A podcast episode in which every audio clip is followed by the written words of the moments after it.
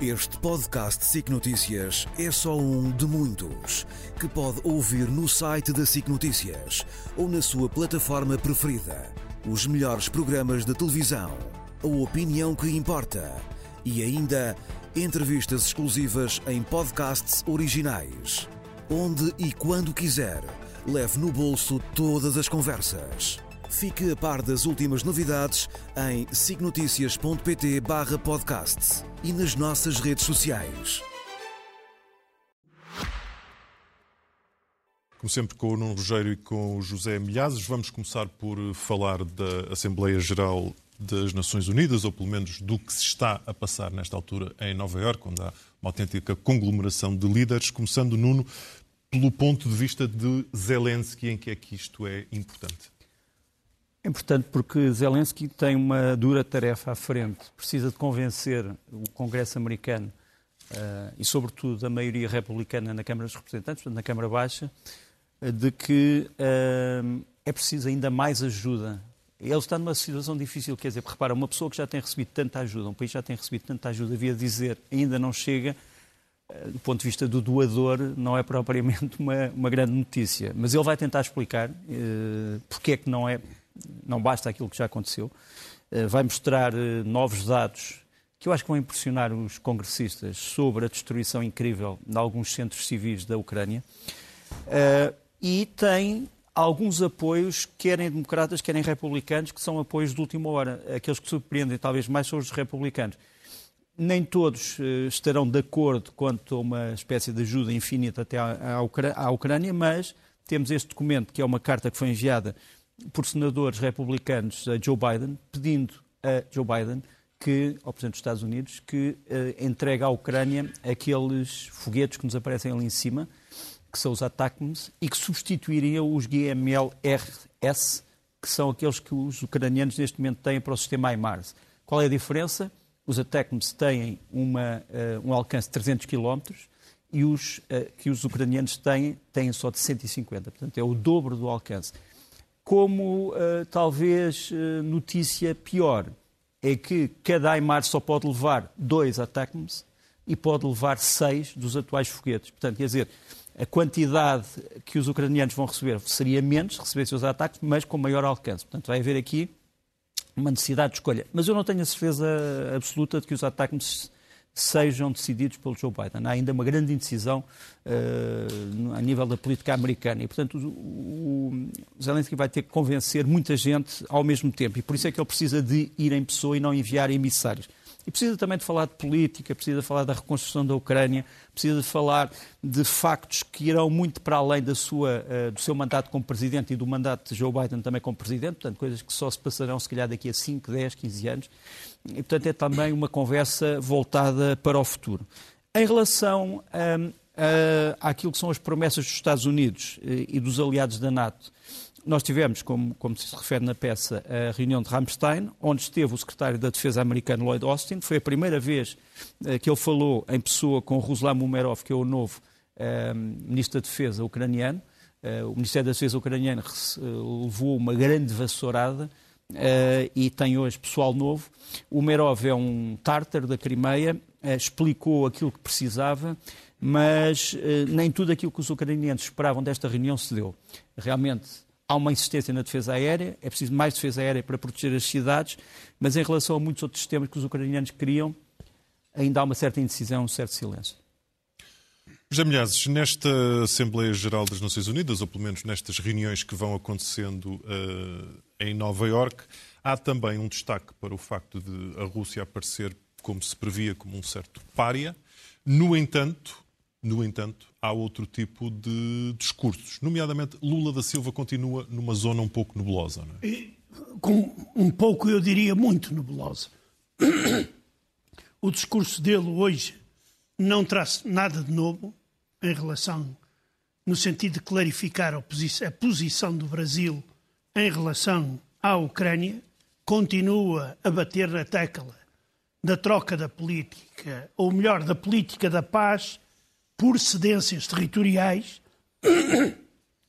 e o não fornecimento de armas, de forma indireta, mas foi isto que ele disse.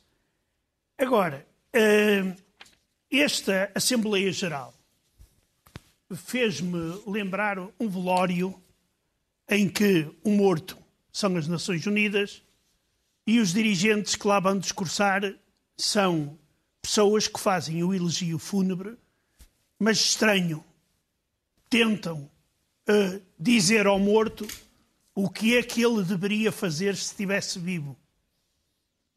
Ou seja, o respeito do direito internacional. Uh, o, o, discurso de, de, Marcelo Rebelo de Sousa, que foi, foi, foi notável, acho eu, uh, e uh, é, aqui é fundamental assinalar que Zelensky dirigiu-se aos representantes dos países que estavam na sala. A conquistar, a tentar conquistar o coração de cada um e a não esperar que a ONU venha fazer, venha fazer milagres. Uh, Lavrov vai, no sábado, tentar fazer a figura de coitadinho. Os culpados de tudo é o Ocidente. Mas, quer dizer, há exemplos flagrantes de que a, a digamos, a fábula russa sobre a invasão da Ucrânia é falsa, do princípio ao fim. Eu trouxe aqui o vídeo de um ministro da Defesa da Noruega. Este senhor aqui, que veio colocar uma questão muito interessante.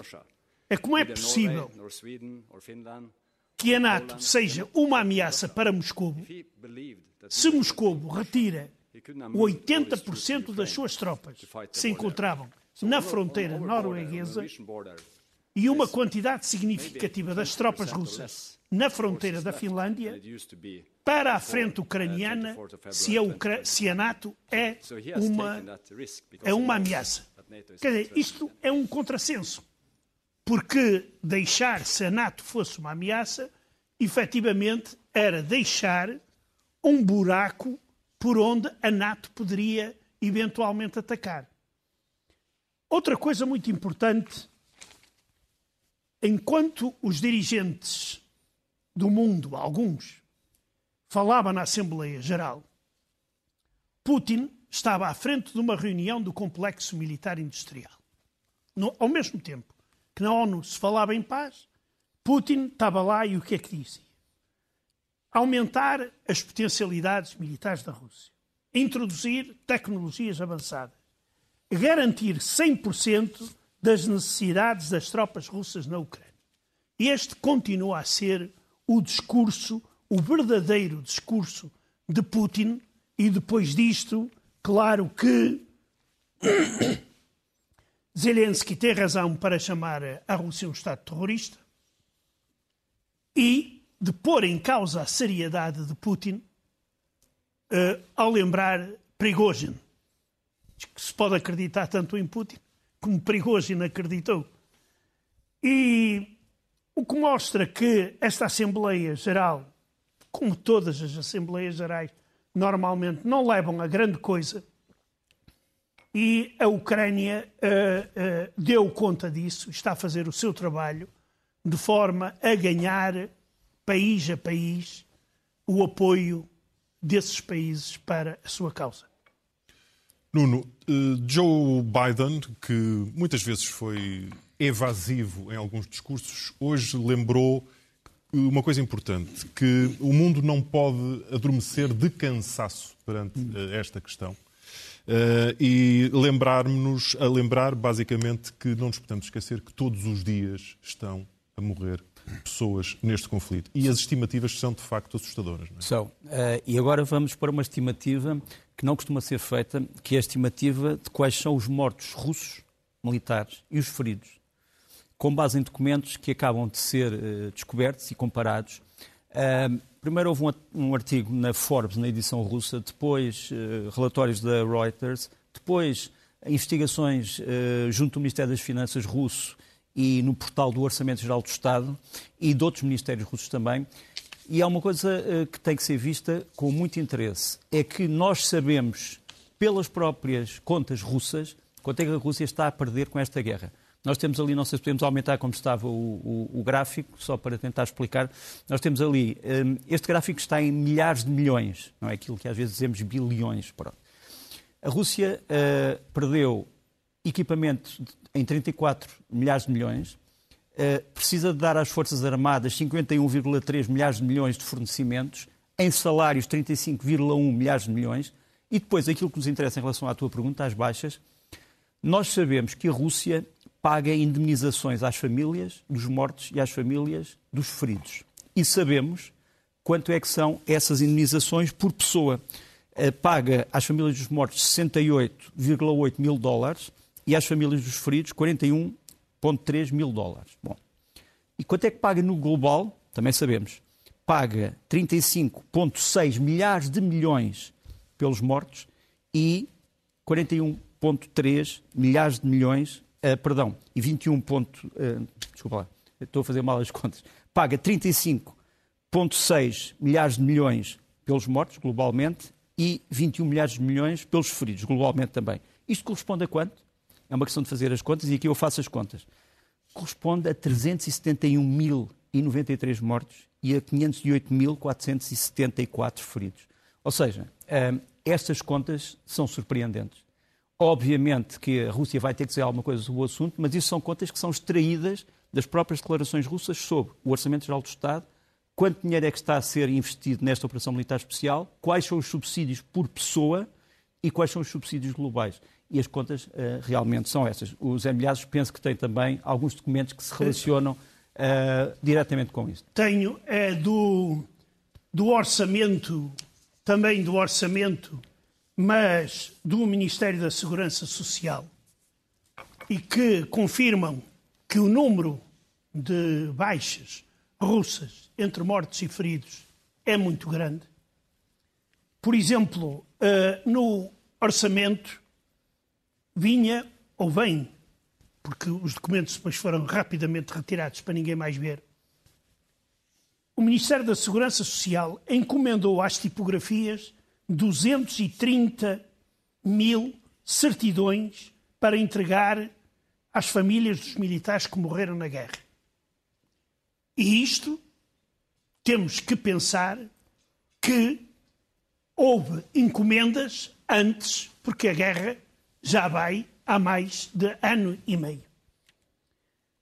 E este mesmo Ministério encomendou 936.052 certidões para os participantes na guerra.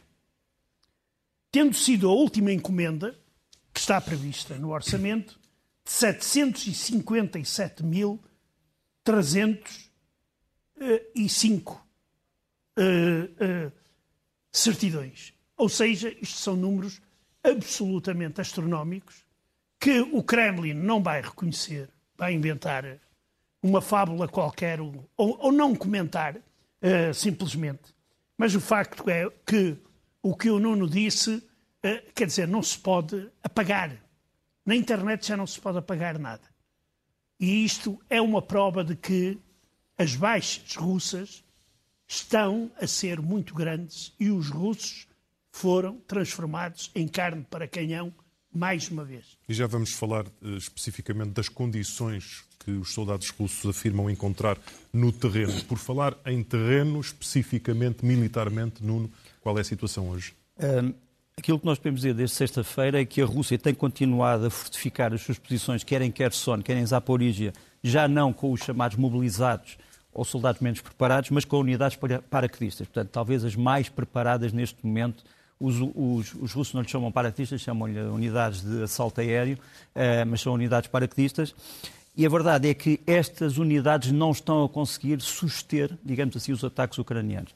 E uma das provas, uh, vamos falar de outra daqui a um bocadinho, mas uma das provas é a morte em combate uh, deste homem, que era um dos melhores oficiais paraquedistas russos, o coronel Andrei Kondratchin, Uh, ele, infelizmente, tinha-se notabilizado por participar no assalto a Mariupol e, portanto, está envolvido numa zona em que houve, como tu sabes, muitos crimes de guerra, ou potenciais crimes de guerra, mas ele era considerado um bom militar uh, pelos russos e também internacionalmente.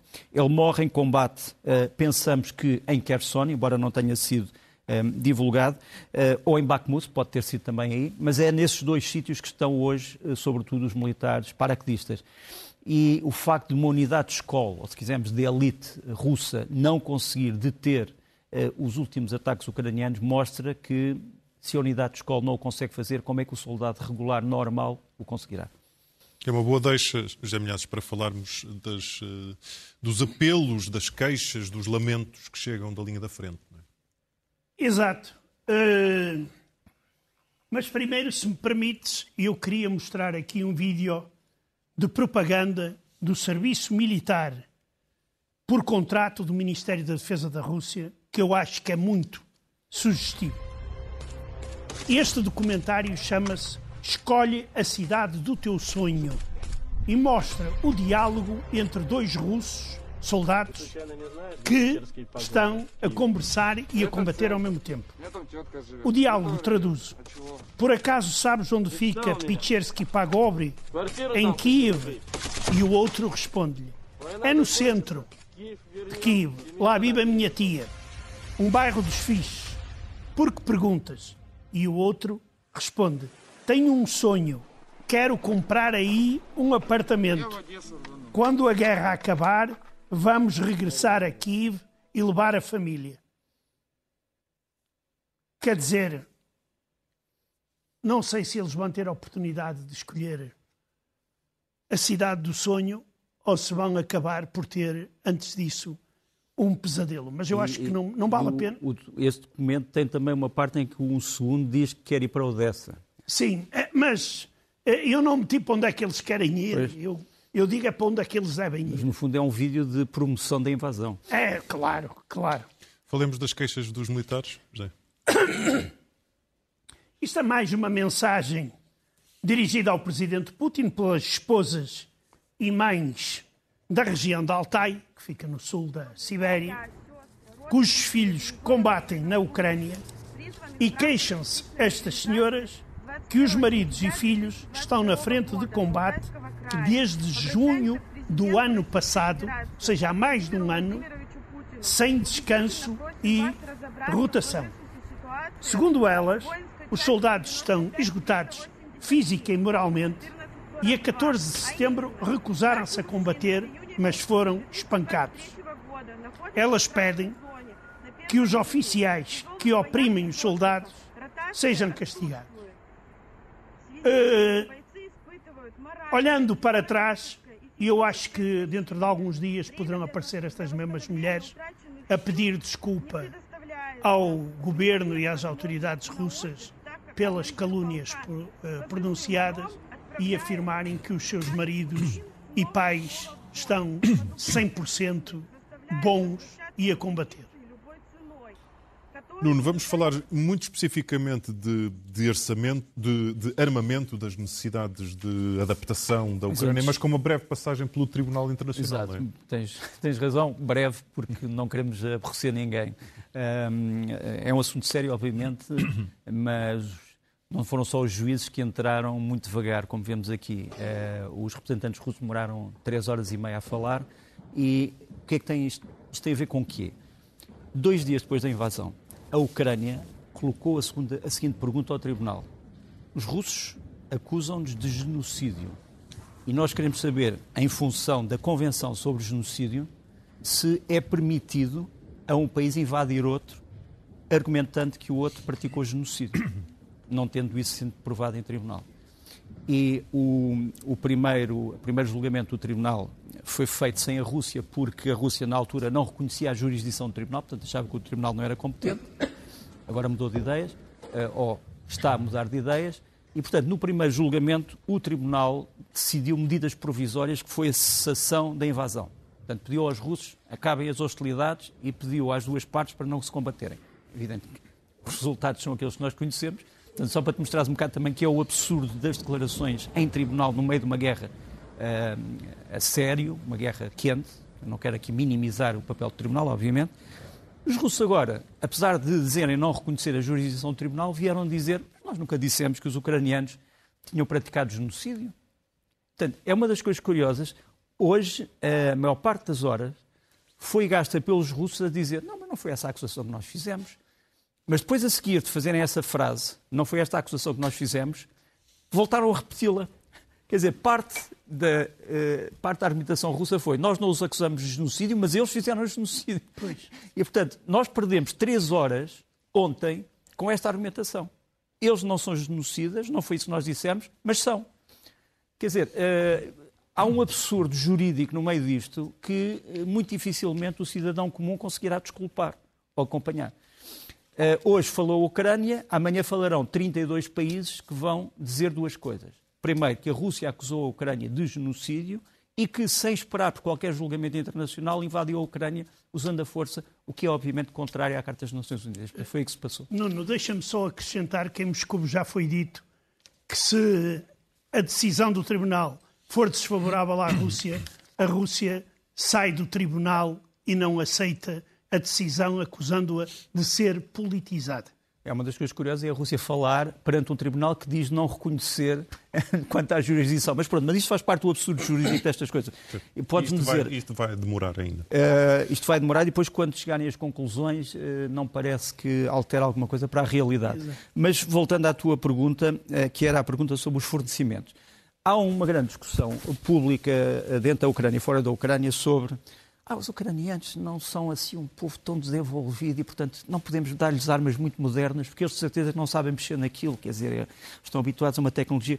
A verdade é que tudo aquilo que foi dado aos ucranianos complexo, os HIMARS, os um, ehm, Storm Shadow, os uh, Patriot, uh, tudo isso, os ucranianos não só conseguiram usar, como usaram de maneiras que se achava impossível terem usado. É verdade que os ucranianos antes tinham este tipo de material, e ainda o têm o, o, material mais letal dos ucranianos eram estes mísseis, com algumas centenas de quilómetros de, de, de, alcance. Eram mísseis de origem soviética ainda, que foram modernizados, eram os Toshka 1. Uh, eh, era aquilo, quer dizer, não havia IMARS, não havia nada que hoje existe.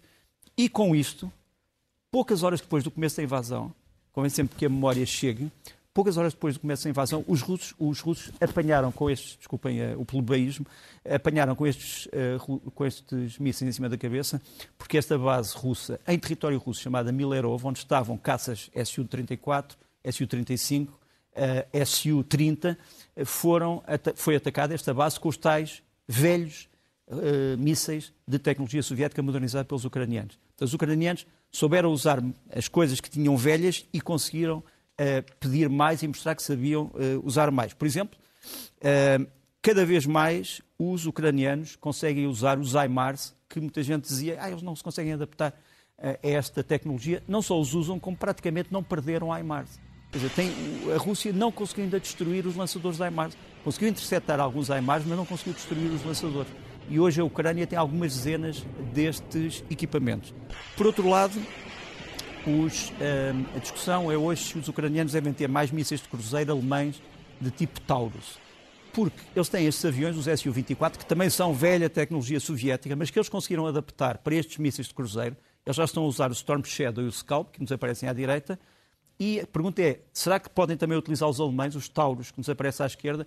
A vantagem do Taurus é que é um míssil que tem maior alcance uma maior carga explosiva e tem mais resistência contra contramedidas eletrónicas, contramedidas eletrónicas. Mas não adiantará muito mais. Os ucranianos, se calhar, preferem receber mais Storm Shadow e Scalp, mas a discussão é, os alemães quererão dar-lhes isto? É muito, é muito complicado, é uma tecnologia muito complicada. Portanto, a, a continuar a mesma história. A verdade é que os ucranianos têm usado este Storm Shadow e o Scalp muito bem.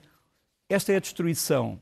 Uh, este é um Storm Shadow a passar hoje por cima de Melitopol, onde foi atacado o quartel-general das forças russas em Melitopol, portanto estamos a falar em Zaporizhia.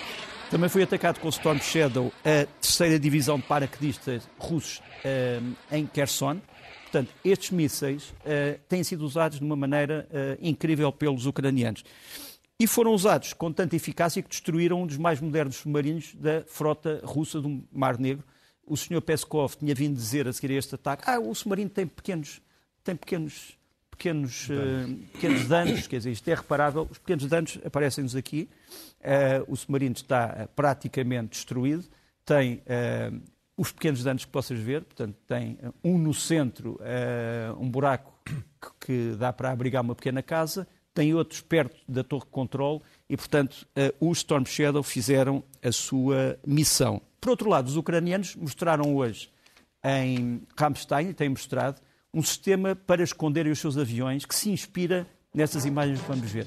Isto era o Vigan da Força Aérea Suécia, Sueca durante a, a, Guerra Fria.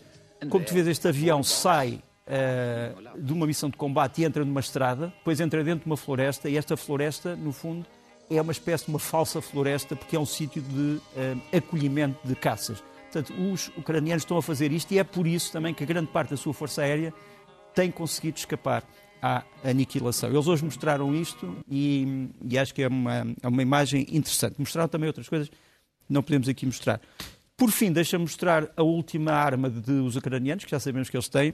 Isto é um, é um obus automotriz alemão PZH-2000, já sabemos que estava nas mãos dos ucranianos, mas agora sabemos que tem um sistema vulcano, que é um sistema uh, que não é um esquentador, é um sistema que uh, lança granadas, aqui estão, a 50, 155 milímetros a 80 km de distância, o que é, são muitos quilómetros. Entretanto, volta-se a falar, os russos voltam a falar de nazismo ou neonazismo. Voltam. Eles nunca pararam de falar.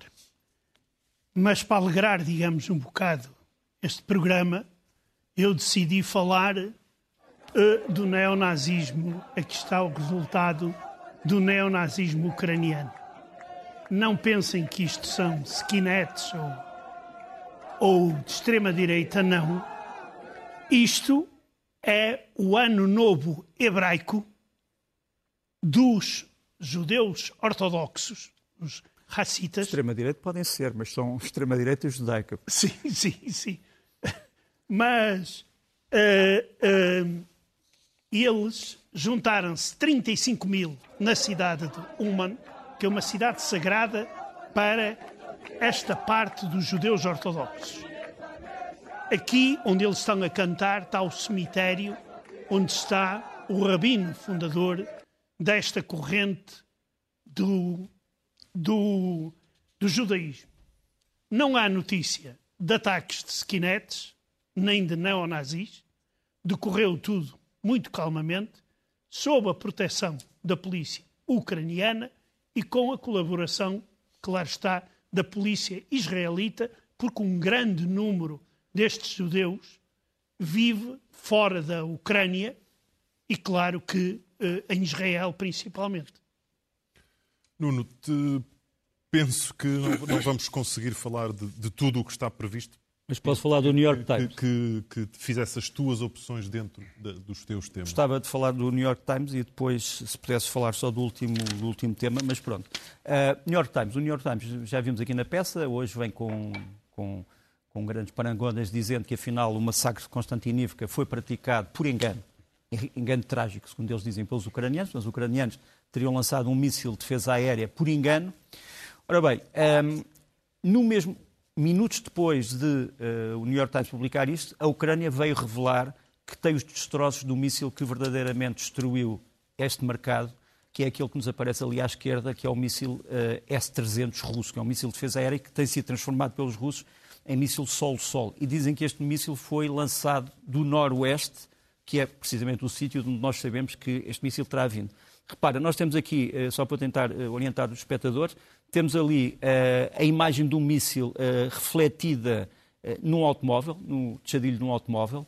Temos o míssil AR vermelho que os russos dizem que foi usado, que era o HARM, que é um míssil anti-radar. Depois o New York Times, NYT, aparece-nos ali dizendo não, não foi nada ao HARM, foi afinal um míssil uh, Buk, de fabrico russo, mas possuído pelos ucranianos. Os ucranianos dizem que foi aquilo que eu já disse. E depois há outros ucranianos que dizem não, não, isto foi um míssil ou um foguete lançado pelo sistema SMERS e aparece-nos ali também a U. Portanto, não há um entendimento sobre quem é que verdadeiramente provocou este massacre, mas os ucranianos dizem que têm provas, que eu penso que irão mostrar, de fragmentos do tal míssil russo S-300. Podes ainda ir à teoria da, da conspiração. Posso? então, muito obrigado. Um, esse senhor que nos vai aparecer aqui à direita chama-se Armen Grigorian. Ele é, uh, enfim, é um, um importante político arménio que tem sido mais ou menos uma espécie do homem forte do atual uh, gabinete arménio, primeiro-ministro. Ele aparece-nos aqui, portanto, ele está ali à direita, aparece-nos aqui uh, com uh, o enviado especial da NATO para o Cáucaso. E este homem acaba de ser acusado nos meios ultramilitaristas da Rússia de ser um espião que está a vender ou a dar todos os segredos militares da Rússia ao Ocidente. Portanto, ele no fundo diz: este homem é apenas uh, o topo do iceberg, porque isto quer dizer que a Arménia, em desespero de causa, vai dar tudo aquilo que sabe sobre os nossos sistemas ao, uh, ao malvado Ocidente coletivo. E é preciso, provavelmente, tratar-lhe da saúde. É isso que tem sido dito pelos militares, pelos, pelos bloggers militaristas russos. E José Milhazes, para fecharmos. Olha, eu vou falar uh, de uma coisa que hoje ficou um bocado tapada pelo, pelo voto lá contra o governo, que não passou, e a Assembleia Geral das Nações Unidas, que é a guerra que neste momento está a acontecer, começou hoje, no Cáucaso, onde o Azerbaijão decidiu, à força, recuperar o território, o enclave de Nagorno-Karabakh, que é, segundo o direito internacional, território do Azerbaijão, mas onde a maioria da população é arménia e exigem autonomia. Uh, o garante da paz nesta região era a Rússia, tinha e tem capacetes azuis entre o Azerbaijão e Nagorno-Karabakh, mas isso não parou os dirigentes azeris. Começaram bombardeamentos em massa. Sabe-se já que pelo menos morreram 60 pessoas quanto ao número de feridos. Ainda não está, uh, digamos, uh, determinado isto aqui pode complicar a geopolítica não só daquela região, mas também influir no conflito da Ucrânia. Uh, o Azerbaijão tem por trás dele o apoio da Turquia e o consentimento russo. Os russos fecharam os olhos a esta operação do Azerbaijão de recuperar o seu território. Por exemplo, quando foi a Geórgia, ela já não pôde recuperar o seu território. Moscou não lhe deu direito a isso. O Azerbaijão dá porque a Rússia fornece a maior parte do armamento aos azeris e também são questões, questões de gás e uh, uh, gás e petróleo. Claro que foi uh, também aproveitada esta situação na Ucrânia e, e, na, e, e a atenção toda nas nações unidas, daí que nós estamos perante um conflito muito perigoso. A Arménia, neste momento, está sozinha, não consegue defender os seus, uh, digamos, uh, não são cidadãos, mas os seus irmãos de Nagorno-Karabakh. Vai deixar cair o Nagorno-Karabakh. É? Vai deixar cair. Vai deixar cair, pois. Temos que ter, e, temos mesmo mas, que ficar por hoje. Sim, é ficar por só para, só para terminar. E isto aqui vai significar uma coisa. A Arménia vai afastar-se da Rússia e situações como aquela que contou o Nuno poderão tornar-se realidade.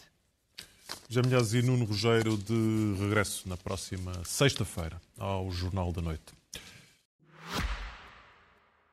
Este podcast SIC Notícias é só um de muitos que pode ouvir no site da SIC Notícias ou na sua plataforma preferida. Os melhores programas de televisão, a opinião que importa e ainda entrevistas exclusivas em podcasts originais.